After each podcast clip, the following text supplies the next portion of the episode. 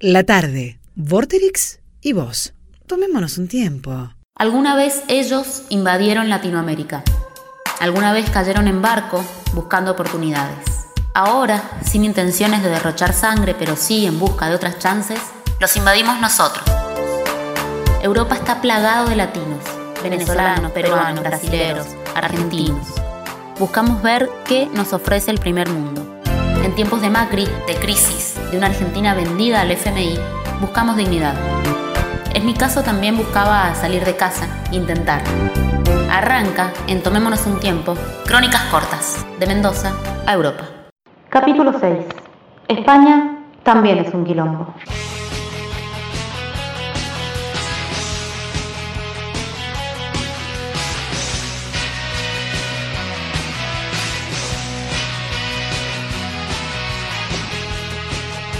Todo preso es político y creo que todo viaje también. Me encontré en España en época de elecciones presidenciales, unas muy particulares. Tremendo quilombo.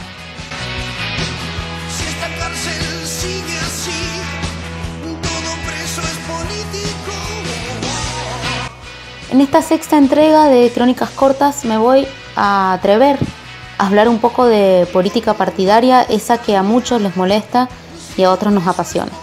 Pero prometo que será solo por esta vez. Argentina será lo que será, pero nuestro sistema permite que el candidato elegido por la mayoría sea presidente y punto. Acá en España es distinto. La mayoría de la gente eligió un tipo en abril y estando en septiembre todavía no puede asumir porque el Parlamento tiene que avalar la decisión del pueblo. El país está algo así como acéfalo, el presidente elegido está en stand-by. No puede tomar decisiones importantes hasta que no sea investido por el Parlamento es decir, el Congreso de acá. Coño, hoy es festivo, hay que hacer jaque a la reina, que está viva y risueña, hay que romper el tablero. En el exilio los reyes no ganan el juego hoy, hoy soy de todas y todos, hoy es mañana en las mesas de aquellos abuelos, hoy puede ser, debe ser la partida, elige piezas que dejen su vida. Lo más loco para mí de este país, al que le soltamos la mano dura hace solo 200 años, es que todavía es una monarquía si bien el rey es algún toque simbólico, sí está metido en la política. Los presidentes le consultan y le rinden cuentas. Y sobre todo vive, como cualquier funcionario del Estado, de los impuestos de la gente.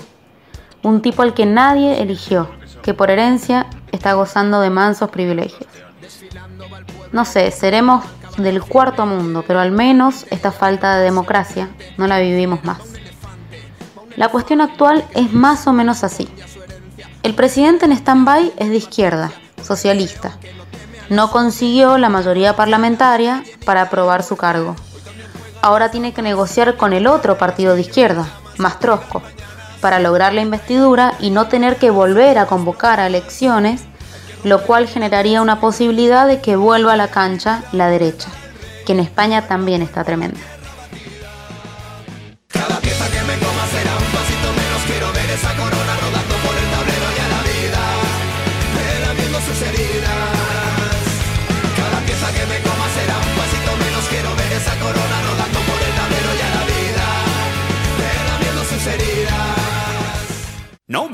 Los borbones! Este país es tan hermoso como heterogéneo. Un conjunto de regiones con distintos dialectos se unen bajo el rojo y el amarillo, y algunas anhelan soltarse de esta unión. Después de tremendas negociaciones, por ahora nefastas, en septiembre el Parlamento español vuelve a votar.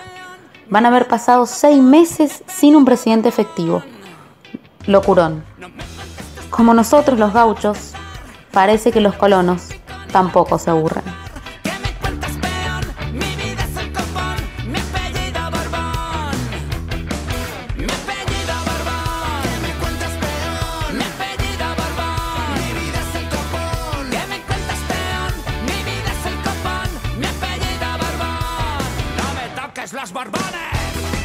Así pasaba el sexto capítulo de Crónicas Cortas por Tomémonos un Tiempo. Prometo que el próximo no va a ser tan aburrido por ahí para los que no les guste la política y esperen algo más viajero, pero pintó.